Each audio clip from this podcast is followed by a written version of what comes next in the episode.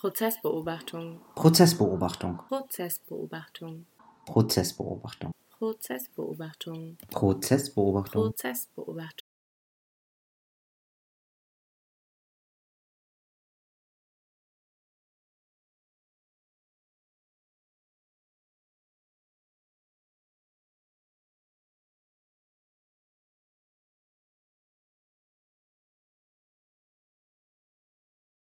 Genau. Ähm, schön, dass wir heute zusammen sprechen können und ein Interview machen mit Caro von NSU Watch. Ähm, genau. Und ähm, ihr von NSU Watch habt ja jetzt auch in den letzten Tagen, letzte Woche ist es glaube ich rausgekommen, ein Buch rausgebracht. Und wir dachten, wir fangen ähm, mit der schönen Frage an, weil der Titel ist Aufklären und Einmischen.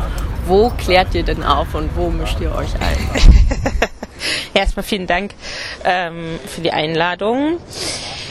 Ja, dieses, ähm, also unser Organisationsmotto Aufklären und Einmischen ist eigentlich genau das, was wir versuchen zu tun. Also das heißt, wir beschäftigen uns mit dem NSU-Komplex, aber auch mit ähm, rechten Terror aus antifaschistischer Perspektive. Das heißt, wir äh, blicken da nicht einfach nur sozusagen objektiv drauf und sch schreiben auf, was passiert, ohne da einen eigenen Standpunkt zu haben, sondern explizit aus einer antifaschistischen Perspektive wollen wir Aufklärung von rechten Terror ähm, kritisch begleiten, aber auch selber vorantreiben. Ähm, selber vorantreiben, indem wir wir da unser eigenes Wissen und, Analy unsere eigene Analysen auch stark machen. Das heißt, ähm, ja, wir beschäftigen uns zum einen so mit Gesellschaftsanalyse, wie funktioniert rechte Ideologie, wie funktioniert rechter Terror und versuchen das eben in den Vordergrund zu stellen und dann aber auch ganz konkret, wenn wir an den NSU denken oder auch an den äh, Mord an Walter Lübcke, dass wir, wenn so etwas passiert, in unsere eigenen Archive, in antifaschistische Archive wie das AIDA-Archiv oder das APABITS in Berlin eben gehen ähm, und auch da eben in die Datenbanken schauen, haben wir Fotos von den mutmaßlichen Tätern und Täterinnen. Und genau das ist ja nach der Selbstenttarnung des NSU eben gemacht worden und es hat sich schnell gezeigt, man hatte alte Fotos aus den 90er Jahren von ähm, dem NSU-Kerntrio und von dem Umfeld und so konnten sozusagen durch antifaschistische Recherchen schon erste Teil des Netzwerkes ähm, enttarnt werden. Das gleiche gilt ähm, für ja, den Mord an Walter Lübcke, die Antifa, sagen wir mal so, der Antifa-Recherche Recherche waren die ersten, die dann als rausgegangen sind, der festgenommene Stefan Ernst, das ist ein bekannter Neonazi und das und das wissen wir über seine Vergangenheit und wir konnten da eben auch, oder antifaschistische Recherche und wir auch, wir konnten eben dann Fotos sozusagen auch zeigen.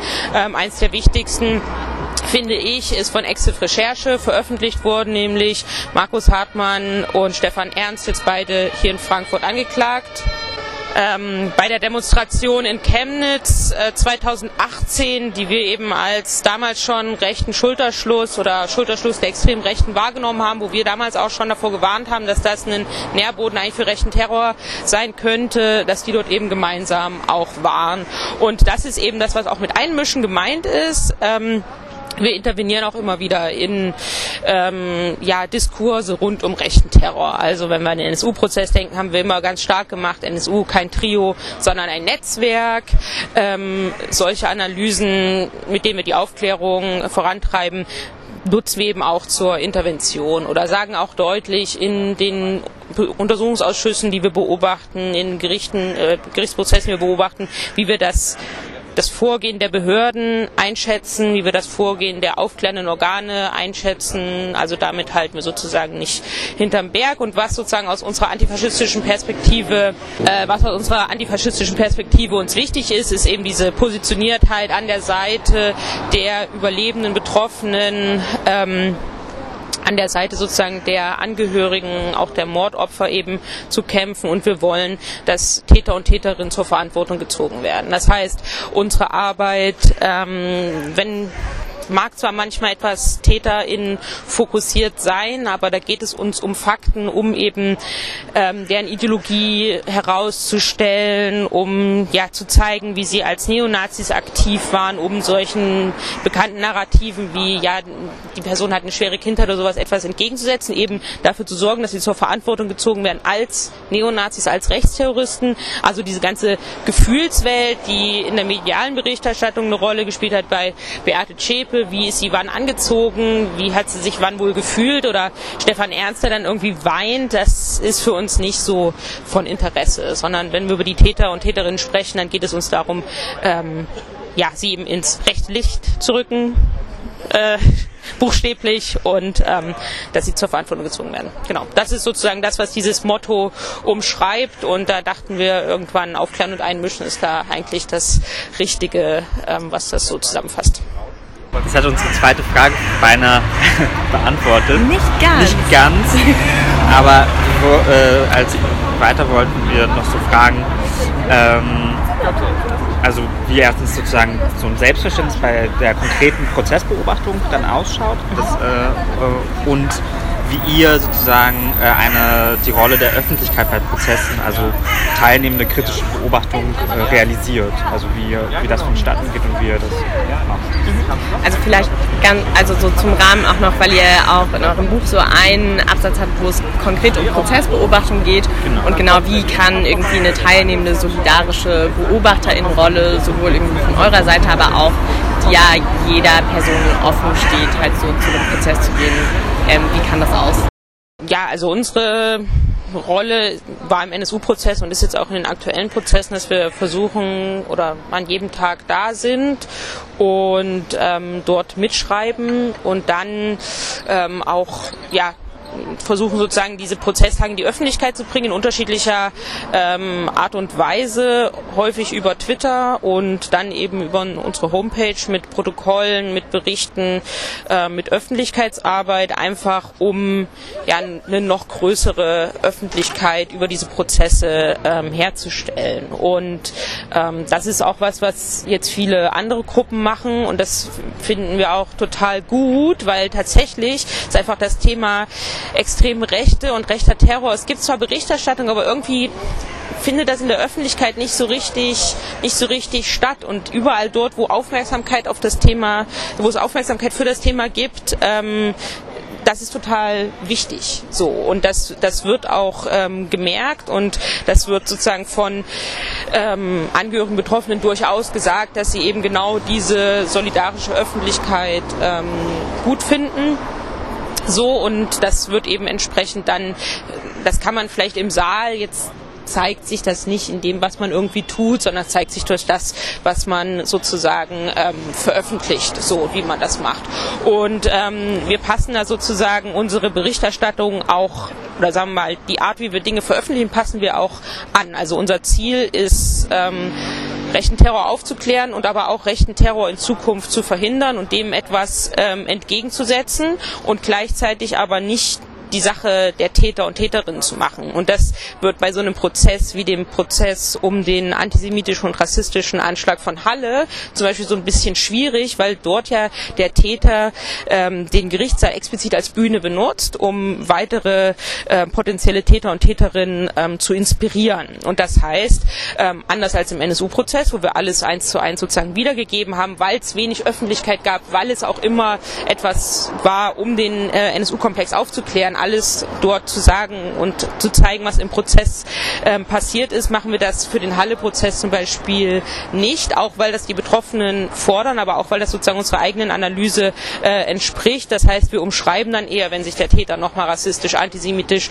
äußert.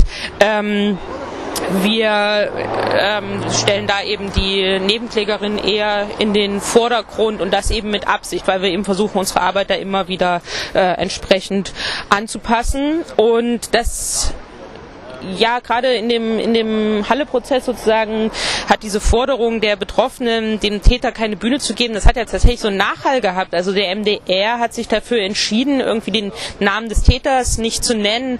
Oder jetzt ist der Attentäter von Christchurch ja verurteilt worden und zum Beispiel äh, bei tagesschau.de ist dessen Name auch nicht genannt worden. Also man merkt, dass durch so eine ähm, sagen wir mal, positionierte äh, Öffentlichkeit oder in unserem Fall antifaschistische Öffentlichkeit sich auch in sogenannten Mainstream-Medien so ein bisschen was ändert. So, das ist total wichtig und gleichzeitig trotzdem muss man eben rechte Ideologie und rechten Terror benennen um ihn verstehen zu können. Und das ist eben sozusagen das Feld, in dem wir uns da bewegen.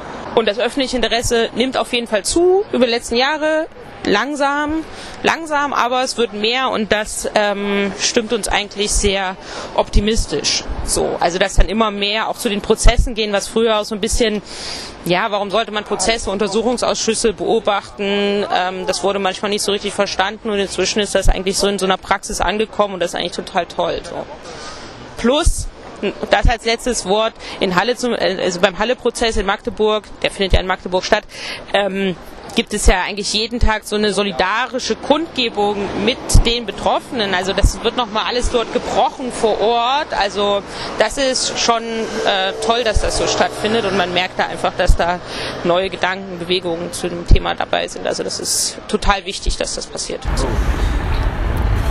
Und wahrscheinlich hat auch, dass es so eine Öffentlichkeit bekommt inzwischen oder dass auch Mainstream-Medien vielleicht anders damit umgehen, auch viel also so mit eurer Arbeit einfach zu tun, die ja wirklich irgendwie hartnäckig auch in den letzten Jahren war.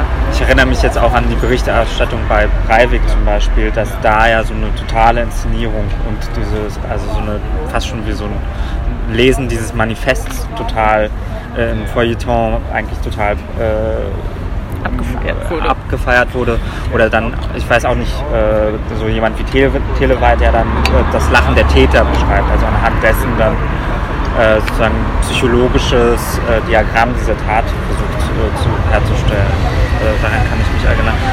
Ähm, ich, genau, ich würde dann vielleicht als weitere Frage so, wie ihr gerade ähm, jetzt konkret zu dem Fall hier in Frankfurt äh, die Rolle der Medien einschätzt, also auch das Verhältnis, die Aufmerksamkeit reagiert. Also ich erinnere mich an so eine Aussage jetzt vor einer Woche vom Pressesprecher, der zu mir kam, ja, jetzt sind ja wieder ganz wenige da, das ist ja ganz normal. Also wie nimmt ihr die äh, Berichterstattung wahr und generell die Rolle der Medien bei diesem Prozess?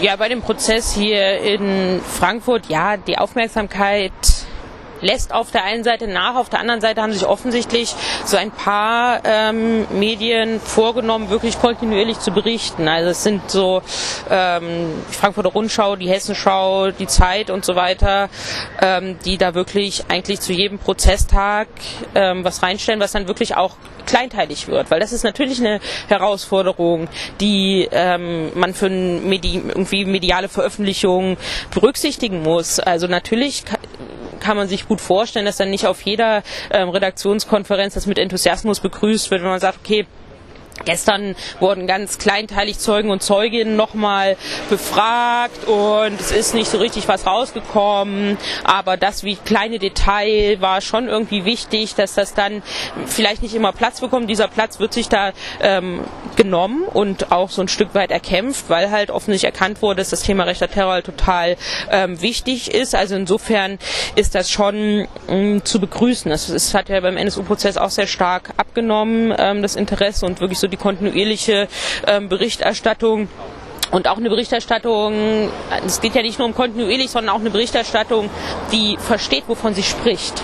Ja, also die wirklich so, wo sich JournalistInnen die Mühe machen zu verstehen, was hat man vor sich, was ist der Fall, wie funktioniert rechter Terror, ähm, wie kann man darüber berichten und so. Und das spiegelt sich in dieser Berichterstattung wieder und das ist das nächste, was total wichtig ähm, ist und hier auch ganz gut funktioniert. Natürlich gibt es dann ähm, andere Veröffentlichungen. Ja? Also irgendwie die etwas hm, sagen wir mal, auf so spektakuläre oder vermeintlich spektakuläre Momente eben setzen, wie der Hauptangeklagte weint irgendwie, was für mich keine Aussage an sich ist, aber offensichtlich ist es halt weiterhin überraschend, dass auch irgendwie Neonazis weinen können oder ähm, ja, so, und dann halt diese, diese Herleitung, also so Herleitung aus einer schweren Kindheit heraus vielleicht, die dann immer so zwangsläufig erscheint, dass er dann ja so werden musste jetzt, wo so eigene Entscheidungen außen vor gelassen werden. Natürlich findet das weiterhin statt.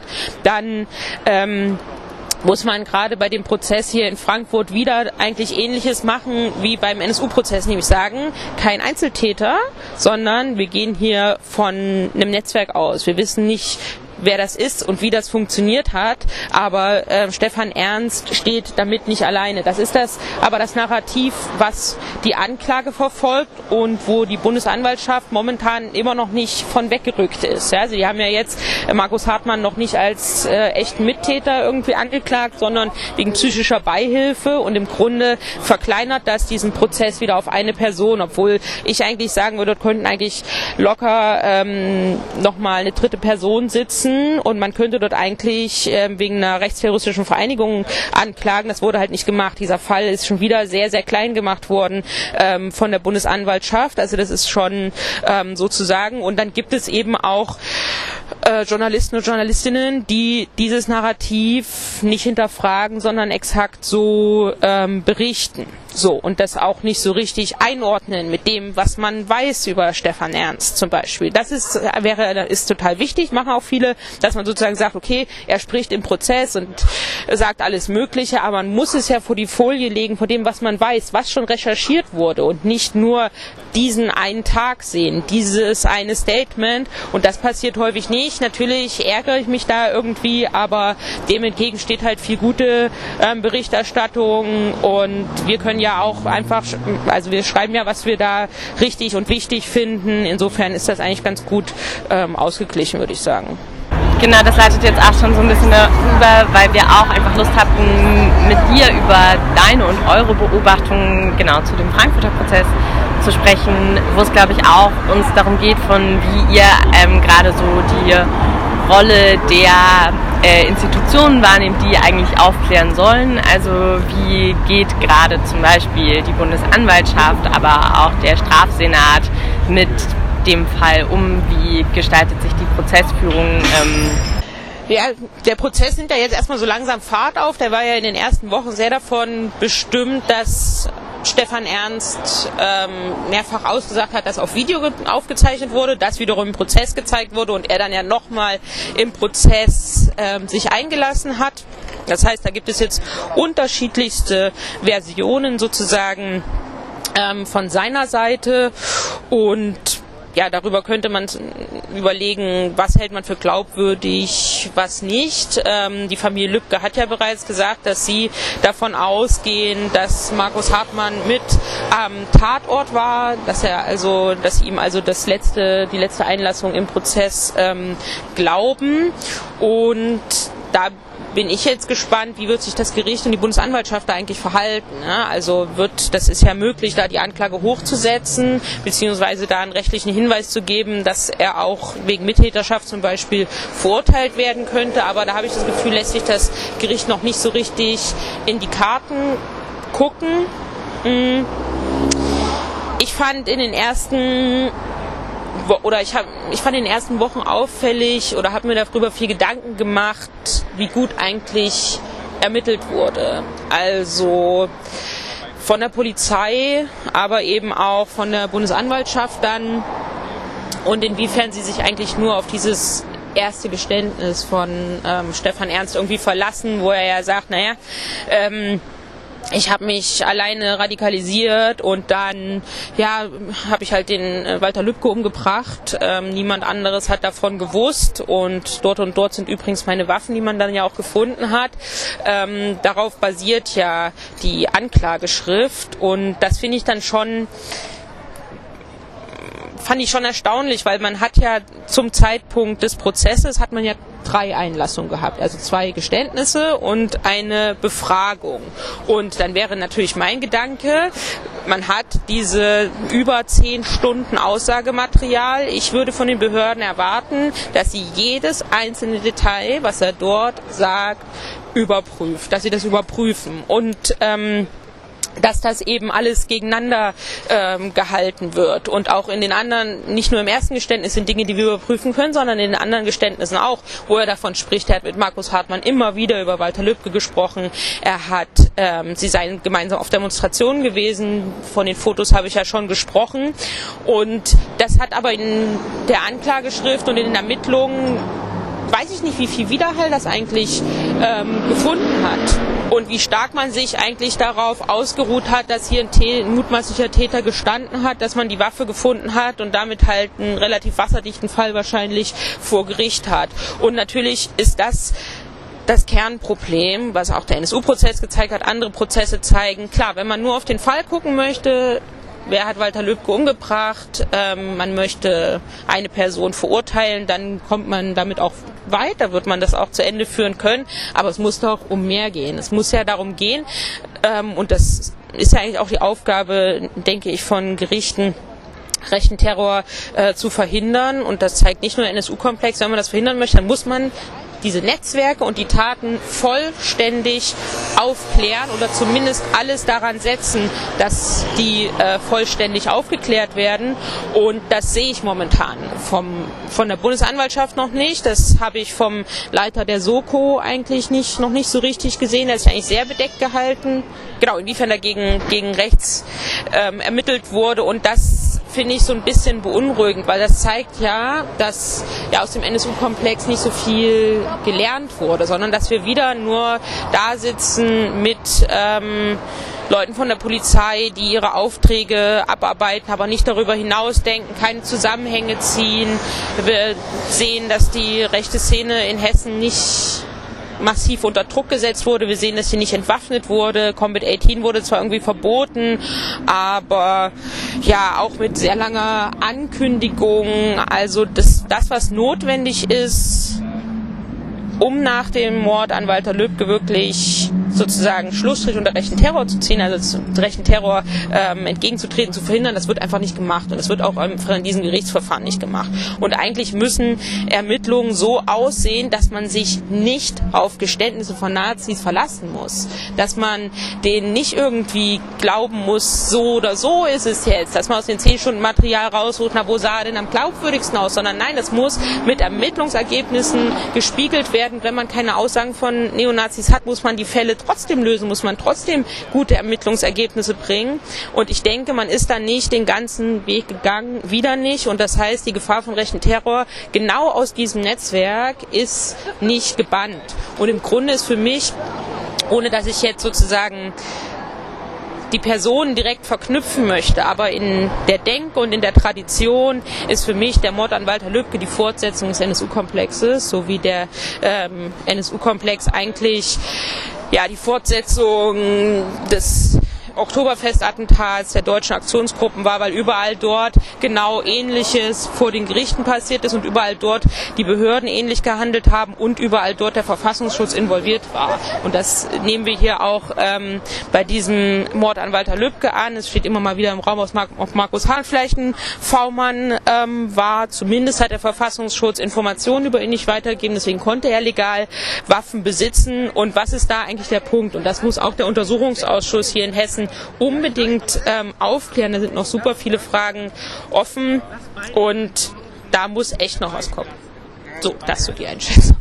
Äh, genau, also äh, das, bei den polizeilichen Ermittlungen, das hast du ja gerade schon erwähnt, war ja sozusagen wieder irgendwie ein relativ einfach nach einer Woche erst äh, angefangen worden, überhaupt in Richtung rechts äh, zu ermitteln. Also, ähm, und die Frage, die ich mir stellen würde, wie ähm, äh, also wie erklärt sich, also oder wie ähm, siehst du das, dass das überhaupt nicht nachgefragt wird, also dass diese Ermittlungsweise überhaupt nicht hinterfragt wird an, im Gericht, also dass zum Beispiel, warum erst so spät eine Untergruppe gebildet wurde, also wie siehst du äh, vielleicht dahingehend auch die Befragungsmechanismen von dem Gericht, also von dem Strafsenat, aber auch von den anderen Verfahrensbeteiligten im Gerichtssaal, also wie wer, also wie siehst du quasi die, die Art und Weise, wie befragt wird äh, im Prozess? Ja, tatsächlich fand ich diese Befragung des Soko-Leiters ähm, Mut, heißt er ja, ähm, schon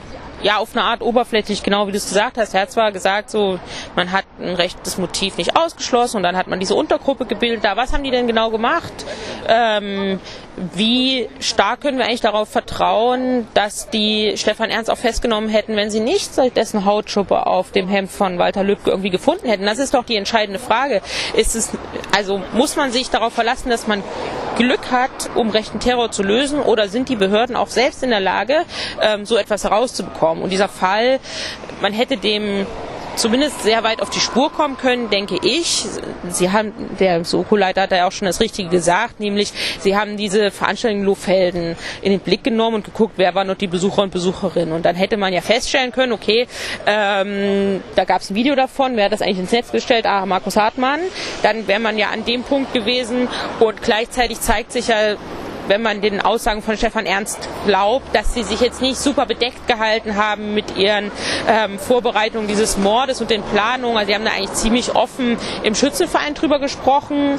Die haben da ziemlich offen auf der Arbeit irgendwie gehetzt. Nach dem Mord hat ähm, Stefan Ernst nach eigenen Aussagen mit mehreren Arbeitskollegen sozusagen verdeckt darüber gesprochen. Also den einen hat er deswegen gebeten, mit ihm, oder sagt er, hat er deswegen gebeten, mit ihm Waffen zu vergraben, den anderen hat er um Alibi gefragt. Also das heißt, wenn man einmal auf ihn gestoßen wäre, was man wäre, wenn man sagt, okay, wer sind eigentlich die Neonazis in Kassel, dann hätte man vielleicht in dessen Umfeld gucken können und dann hätten vielleicht, wäre vielleicht so etwas rausgekommen. So und ich habe Zweifel daran, dass da wirklich mit Nachdruck ähm, entsprechend ermittelt wurde und ermittelt worden wäre, wenn diese DNA-Spur nicht ähm, aufgetaucht werden. Das wurde eben nicht mit Nachdruck gefragt vom Gericht, ne? weil man hatte so den Eindruck des Soko-Leiters, der gesagt hat, naja, als wir die Familie ausgeschlossen haben und das Umfeld, da gab es eine gewisse Ernüchterung in der Soko, da musste die erstmal wieder anheizen und zu dem Zeitpunkt, als die DNA-Spur irgendwie entdeckt wurde, wollte er eigentlich ein paar Kräfte in Ruhe versetzen, was ja auch erstmal okay ist, aber offensichtlich war so, also es kam so ein Gefühl rüber, dort war man schon so ein bisschen am Ende eigentlich angekommen und das kann es ja nicht sein. Und gefragt wurde das aber nicht und da stellt sich natürlich die Frage, inwiefern das Gericht und die Verfahrensbeteiligten da auch ein Interesse haben, Behördenversagen oder Ermittlungen dort vor Gericht auch richtig mal rauszustellen. Vielleicht ist es auch nicht so deren Aufgabe, dann muss es halt der Untersuchungsausschuss ordentlich machen. Also es sind ja zum Glück zwei Gremien, die hier dann drauf gucken und eben ähm, journalistische Recherchen.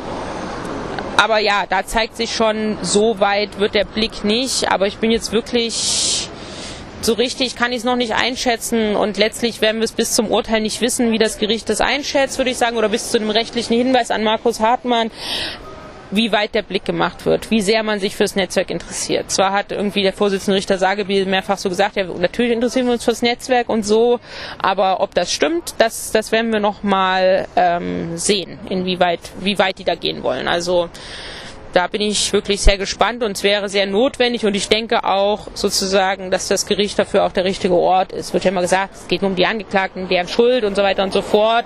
Aber da gehört ja eben noch mehr dazu und das ist ja auch juristisch, würde ich als Laien sagen, richtig und wichtig, da einen Schritt weiter zu gehen und den Blick entsprechend zu öffnen. So. Vielleicht auch den Blick zu öffnen, äh, also du hast schon Netzwerk gesagt, äh, zu so einem Netzwerk gehören ja äh, auch Anwälte, also mhm. oder beziehungsweise Szeneanwälte, die ja auch in diesem Prozess ähm, irgendwie auftreten. Also Nicole Schneiders, die auch schon Ralf Wohlleben ähm, vertreten hat. Ähm, aber in dem Prozess kommt es ja auch so wahrscheinlich dazu, äh, oder kann es dazu kommen, dass zwei Anwälte ja auch, äh, oder sie sind ja schon geladen, äh, selber aussagen müssen, weil sie sich äh, mutmaßlich strafbar gemacht haben. Ähm, wie äh, wie siehst du dieses Verhalten und ähm, die Position der Verteidiger, äh, VerteidigerInnen von äh, Neonazis in Prozessen? Ja, ich meine, das beobachten wir natürlich auch schon länger, dass sich ähm, Neonazis entsprechend an Szeneanwälte ähm, wenden. Ralf Wohleben hat das im NSU-Prozess gemacht, ähm, die anderen Verfahrensbeteiligten ja nicht so stark. Und hier in dem Fall ähm, Markus Hartmann, ähm, ja, und bei Stefan Ernst ist das ja so ein bisschen eine Grauzone. Man weiß ja nicht so genau, wer den Dirk Waldschmidt, der ja ein Szenenanwalt ist, beauftragt hat, seinen ersten Anwalt. Und der Frank Hannig, wie der eigentlich ans Mandat gekommen ist, als so Pegida-nahe Anwalt, weiß man auch alles nicht so genau. Inzwischen sind die ja nicht mehr die Anwälte von ähm, Stefan Ernst. Und ja, also so eine Verteidigung von Markus Hartmann, die lassen sich jetzt schon ein bisschen in die Karten blicken und die wollen offensichtlich das politische Motiv für den Mord an Walter Lübcke aus diesem Prozess raushaben. Das wird ihnen sicherlich nicht gelingen. Das ist ja in der ist ja in der Anklage auch sehr deutlich formuliert worden, auch total richtig. Das wird sicherlich nicht gelingen, aber das, das versuchen sie schon, das eben absolut in Abrede zu stellen, dass ihr Mandant überhaupt dort war, das ist ja klar, aber auch, dass der Mord überhaupt ein politisches Motiv irgendwie hat. Ich bin mal gespannt, was der stattdessen für ein Motiv haben sollte, aber ähm, genau, das ist die Rolle und das, das zeigen die schon. Was die Verteidigung von Stefan Ernst wie und warum macht, ist absolut rätselhaft, ehrlich gesagt. Also mal gucken, ob wir das im Plädoyer nochmal sehen, aber ähm, sowohl der Anwalt Waldschmidt, ähm, der ja angeblich, also Stefan Ernst hat gesagt, er habe ihnen sozusagen ähm, angeboten, dass er Hilfe von den Kameraden oder von der Gefangenenhilfe, also einer rechten Organisation bekommt für seine Familie, für Haus und Finanzen und dafür soll er aber bitte äh, den Rest der Szene und auch Markus Hartmann raushalten, äh, was das erste Geständnis wiedergespiegelt haben soll. Dann soll ihm der Rechtsanwalt Hannig geraten haben, naja, sag, ähm, er solle sagen, dass Hartmann geschossen hat an dem Abend, um Hartmann zu einer Aussage zu bewegen und nun also irgendwie die dritte Einlassung unter der Federführung von Rechtsanwalt Kaplan.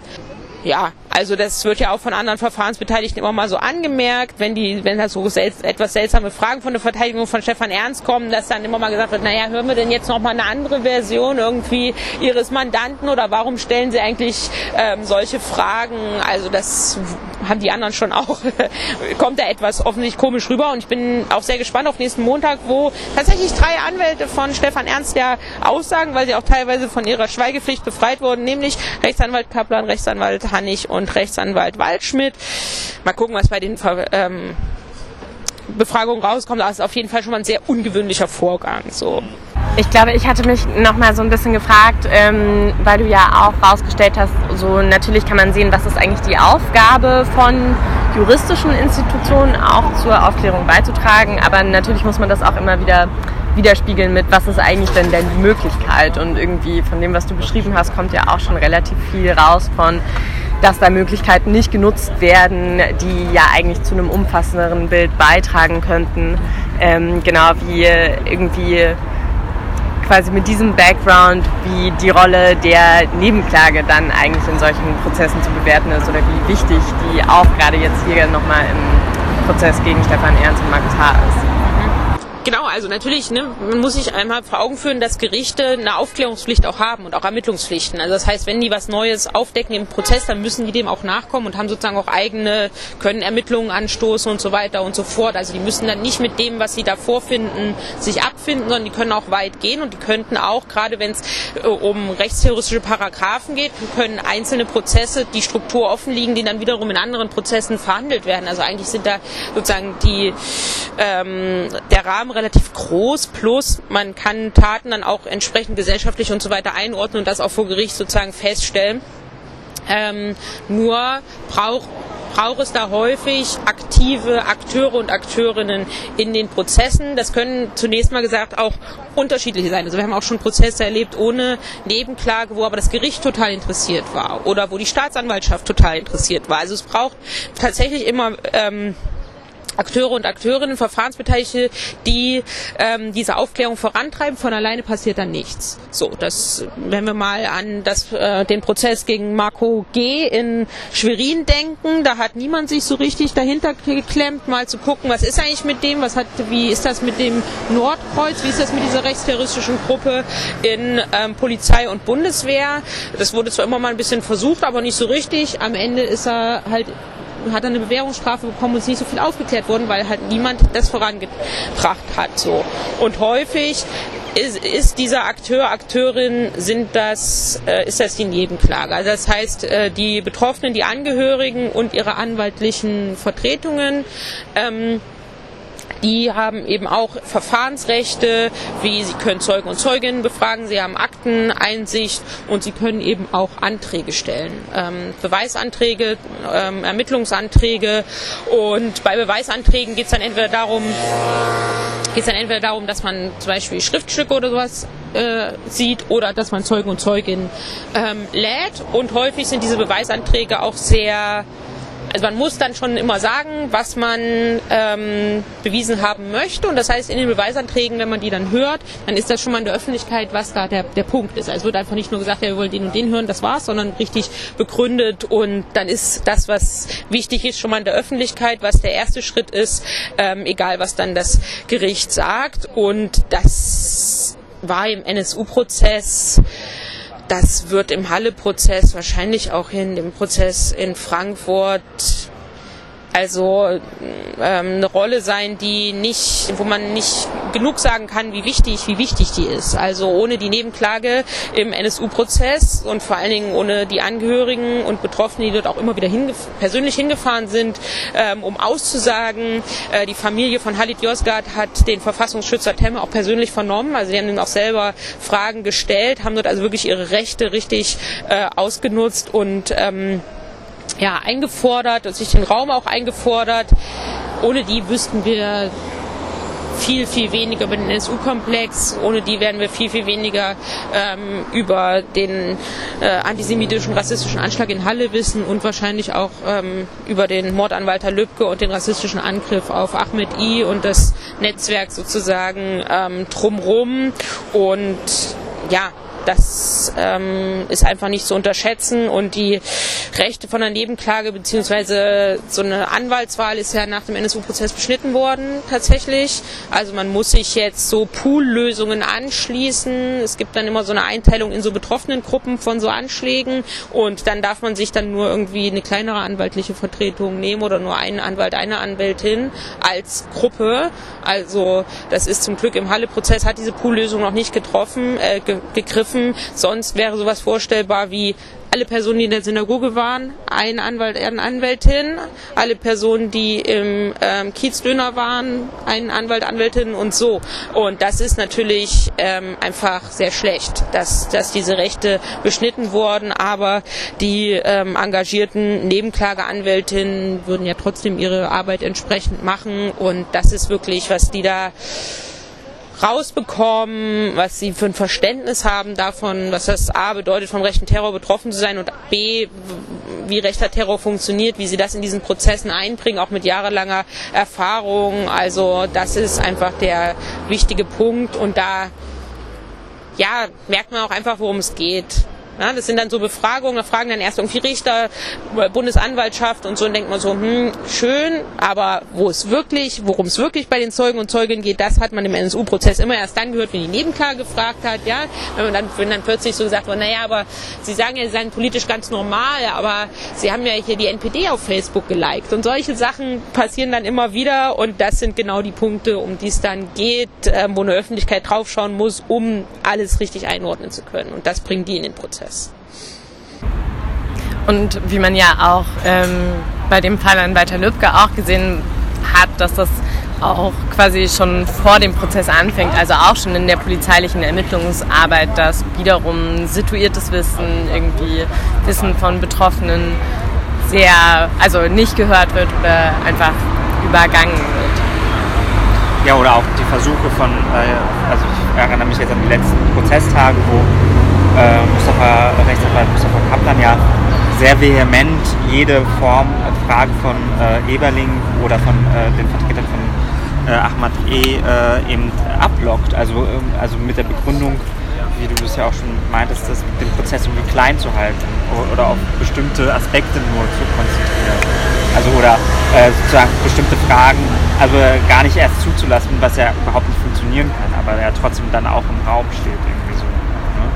Natürlich weiß Rechtsanwalt Kaplan, mit wem er es zu tun hat, weil ähm, er ja sich entschieden hat, jetzt nicht nur Stefan Ernst zu vertreten, sondern auch immer noch eine äh, betroffene Familie, die ähm, vom NSU betroffen ist, weil der NSU-Prozess ist noch nicht abgeschlossen, das Urteil ist noch nicht rechtskräftig. Er ist also gerade ähm, beides und er weiß natürlich genau, welche Rolle die Nebenklage in so einem Prozess spielen kann und dieses Geständnis, was ähm, Stefan Ernst da abgegeben hat, indem er abstreitet, dass er Ahmed I angegriffen hat ähm, dass das natürlich, wenn dann die kritischen Fragen von der Vertretung von ähm, Ahmed Ikom, ähm, also von Alexander Hoffmann und Björn Elberling, ähm, dann ja, wird das sicherlich keinen Bestand haben. Und äh, Björn Elberling hat es schon gesagt in einem der letzten Verhandlungstage, ähm, die Tat wird ihm nachgewiesen werden. So, also das, ähm, ja, das will ich hoffen und dem würde ich mich erstmal anschließen. Und das hat ähm, Herr Elberling ja im Zusammenhang damit gesagt, dass Stefan Ernst ja an einem Aussteigerprogramm für Neonazis teilnehmen möchte. Und er dann nochmal, ähm, also Elberling nochmal gesagt hat, naja, wenn man damit anfängt, damit einsteigt, dass man rassistischen Mordversuch halt verschweigt, der ihm dann nachgewiesen wird, ist das nicht so der super Eindruck in so einem ähm, Aussteigerinnenprogramm. Und natürlich versucht ähm, da die Verteidigung das massiv abzublocken. Aber da hat äh, Richter Sagebill ja auch gestern schon mal klar gemacht, dass er findet, dass da auf jeden Fall Fragerecht besteht. Ähm, und ich denke, das wird denen dann auch entsprechend eingeräumt werden. Also da mache ich mir äh, keine Gedanken. Ja. So. Ich glaube, äh, das geht auch noch mal weiter. Äh, oder die Frage wäre auch weiter, weil es am Anfang oder auch in diesen Geständnissen fallen ja auch viele Namen, also beispielsweise Alexander S. oder ähm, äh, Combat 18, äh, äh, ich weiß jetzt der, der eine, der das leitet, der auch selber im Prozess ist und andere Netzwerke.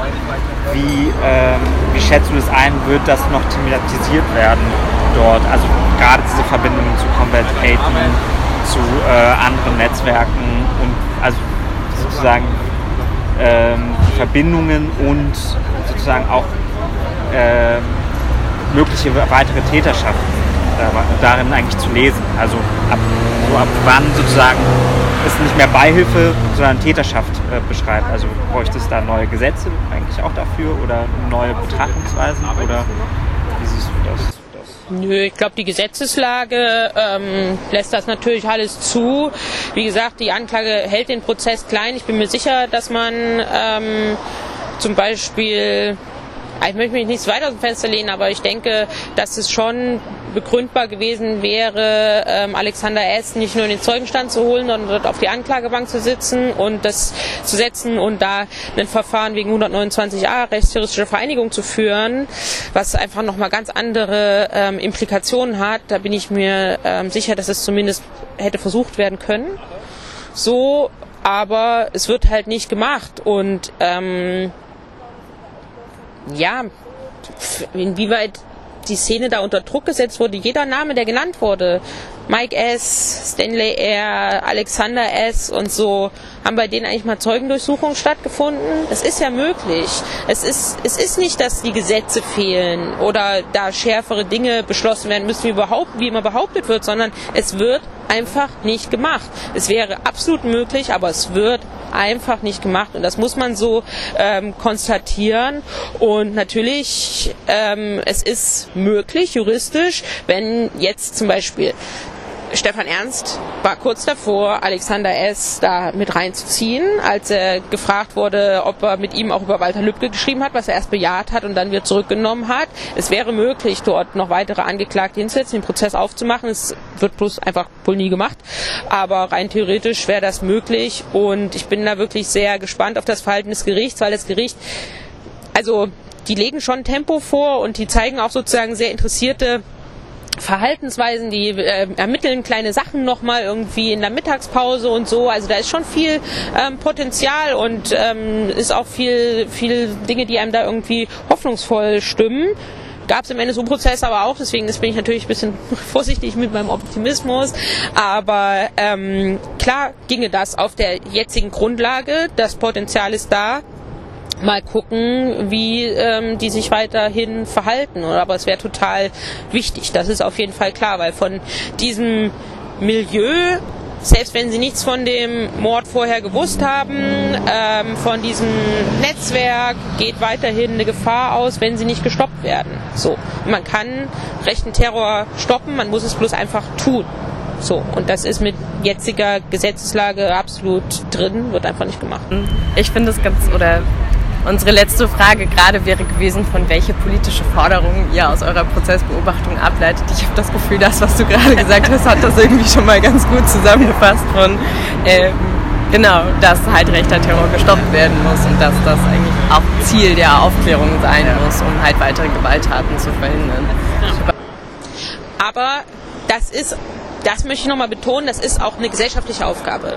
Also ne, ich will jetzt nicht einfach endlos irgendwie nur auf Gerichten, Untersuchungsausschüssen, ähm, Polizeibehörden, Verfassungsschutz und so rumreiten. Das macht man zwar auch zu Recht, aber man darf sich da selber nicht rausnehmen. So, also gerade dieser, wenn man jetzt nur auf den äh, Mordfall Lübcke guckt, dann haben wir diesen Schulterschluss der extremen Rechten in Chemnitz, die dort gemeinsam auf die Straße gehen. Das ist ein gesellschaftlicher Rückhalt, den dort der dort empfunden wurde. Äh, den man dort ähm, bekommen hat. Und diesen gesellschaftlichen Rückhalt muss man Neonazis auch einfach nehmen. Ja, also das konkrete Stoppen und Entwaffnen. Das müssen natürlich Behörden machen. Und das ähm, muss man auch immer wieder von denen einfordern. Aber man selber hat da eben auch die Aufgabe, in diese, in den gesamtgesellschaftlichen Rassismus, in die Verbreitung von Antisemitismus, die wir jetzt, den wir jetzt ja ganz stark sehen durch diese ähm, Corona-Leugner-Demonstrationen, äh, wie sehr Antisemitismus Antisemitismus als Kit einfach von großen Bewegungen äh, funktioniert, dem müssen eben alle entgegentreten. Und das ist eben etwas, was jeder und jede Einzelne gegen rechten Terror tun kann und auch tun muss und nicht wieder diese Schleife zu gehen. Wir sehen riesigen rechten Aufmarsch und das Erste, was alle machen, ist, wir wollen erstmal Verständnis zeigen, wir wollen zeigen, irgendwie die Leute ähm, ja, sind nicht alles Nazis, die dort mitgelaufen sind und so, anstatt zu sagen, jeder Einzelne, der letzten Samstag in Berlin mit auf der Straße war und jeder Einzelne wird verantwortlich sein, wenn aus diesem Milieu rechter Terror entsteht. Und die Gefahr dafür, dass rechter Terror aus diesen Corona-Leugner-Demos entsteht, ist unheimlich hoch, so durchradikalisiert, wie die ähm, schon sind und wie schnell diese Radikalisierung dort funktioniert, haben wir dort auf der Straße vielleicht schon die nächsten Stefan Ernst gesehen, die jetzt gestoppt werden müssen. Und alle, die dort mit auf der Straße waren, tragen daran eine Mitverantwortung, weil die denen das Selbstbewusstsein und die Rückendeckung dafür ähm, gegeben haben. Und das muss eben aufhören und das ist eben auch unsere Aufgabe. Also das vielleicht auch als Forderung an uns selber und ähm, an alle, weil wenn es nur immer um Verfassungsschutz geht, können wir uns gut zurücklehnen, aber dafür ähm, sehe ich überhaupt gar keinen Anlass. Ja, voll. Und also ich denke auch gerade nochmal drüber nach, dass das natürlich dann auch einfach weiter was damit zu tun hat, halt Sichtbarkeiten auch zu behalten oder halt weiter zu schaffen. Deswegen finde ich, oder ich erinnere mich auch so zu dem Prozessauftakt hier, gab es ja auch eine Demonstration in Frankfurt. Aber natürlich denke ich mir auch so von, ähm, wenn man das gerade aus Halle mitbekommt, die halt wirklich zu jedem Prozesstag auch eine Demonstration veranstalten, sodass es halt dann auch nochmal eine andere Reichweite und Sichtbarkeit hat ähm, weil das ja auch gerade, und darüber wurde ja auch viel gesprochen, inwiefern sowieso der Zugang auch zum Prozess oder so relativ schwer ist, auch wegen der Corona-Pandemie, aber irgendwie ja dann auch so ein bisschen ähm, durch die vielen Beschränkungen zum Beispiel auch, die der Senat auf den verpasst hat. Also welche Möglichkeiten des, des Umgangs äh, daraus vielleicht auch einfach nochmal ähm, genau entstehen, die halt auch einfach diese Forderungen nochmal anders auch zeigen. Immer wenn man halt die Möglichkeit hat zu zeigen, man hat Interesse für das Thema, man ähm, ist das wichtig, man möchte da entgegentreten, ja, aber letztlich diese Gelegenheiten nutzen und die sind ja vielfältig. Klar gibt es hier vielleicht nicht jeden Tag eine Kundgebung, aber trotzdem, man, man kann sich interessieren, man kann irgendwie äh, Artikel lesen, darüber twittern, Veranstaltungen veranstalten oder besuchen. Also da sind ja, gibt's ja viele Möglichkeiten, die zum einen natürlich sind, im Prozess zu sein, gerade wenn irgendwie Betroffene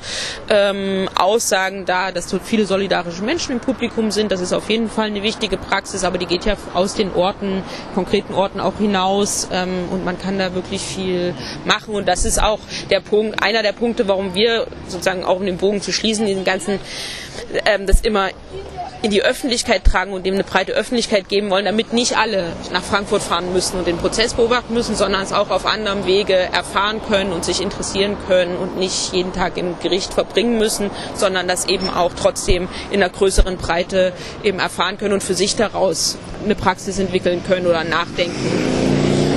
Nachdenken entwickeln können, Interesse entwickeln können, auch in ihrer eigenen Stadt vielleicht was zu machen. Ne? Also was mich auch immer sehr ähm, optimistisch stimmt, sind die vielen, vielen Initiativen, die in den letzten Jahren entstanden sind, die sich mit konkreten Angriffen, rechten Angriffen, rechten Terror in ihren Städten beschäftigen, die zum Teil über Jahrzehnte vergessen wurden, jetzt wieder erinnert werden, wo mit Angehörigen, Betroffenen Kontakt ähm, aufgenommen wird, wo nochmal ganz die Geschichte eigentlich gemeinsam neu geschrieben wird, hin zu einer Geschichte der Migration, aber auch hin zu einer Geschichte, wo man zeigt, es gibt immer eine Kontinuität von ähm, rechter Gewalt und rechten Terror, die man eben gemeinsam stoppen muss und wo man dafür sorgen muss, dass eben die, die ermordet wurden und die, die betroffen sind, nicht ähm, vergessen werden. Und das ist eine Bewegung, die in den letzten Jahren ähm, entsteht, die ähm, total großartig ist. Also da gibt es einfach ganz viele unterschiedliche Orte, an denen man sich engagieren kann und dazu sei ja auch sozusagen aufgerufen natürlich. Und natürlich auch noch mal der Hinweis, dass äh, immer mehr Plätze frei werden, gerade in den Prozessen und man da hinkommen soll. Absolut. Man kann in den Prozess kommen, Untersuchungsausschüsse beobachten. Wenn man nicht in Frankfurt ist, kann man mal nach Schwerin fahren. Da gibt es den NSU-Untersuchungsausschuss Mecklenburg-Vorpommern, den Prozess hier, ähm, den Prozess in Magdeburg, den man auch ähm, als Besucherin beobachten kann. Ähm, ja, also das ist auf jeden Fall etwas, was ich auch immer empfehlen würde, weil man dann nochmal einen ganz anderen Eindruck bekommt. Das ist ja total klar. Aber genau. Ist vielleicht auch gerade während Corona nicht äh, allen gegeben oder zeitmäßig nicht allen gegeben, aber so, ja auf jeden Fall. Man kann da hinkommen, die Hürde, so einen Prozess mal sich selber anzugucken, ist nicht so hoch, wie man sich vorstellt, auf jeden Fall. Genau. Und sonst ähm, gibt es ja dank eurer Arbeit auch irgendwie vielfältige andere Zeugnisse von den verschiedenen Prozessen. Hier in Frankfurt sind es ja auch Protokolle, die ihr schreibt, die relativ zeitnah auch hochgeladen werden, ähm, wo man auch nochmal detaillierter ähm, Infos über den Prozesstag bekommt, glaube ich, als aus den Medien, aber auch euren Podcast, den ihr ja auch mit verschiedenen AkteurInnen gestaltet. Da gibt es ja auch Möglichkeiten, sich zu informieren. Genau, wenn man dann eben nicht so viel Zeit hat, jeden Tag, äh, jeden Prozesstag an der Konstabler Wache zu verbringen.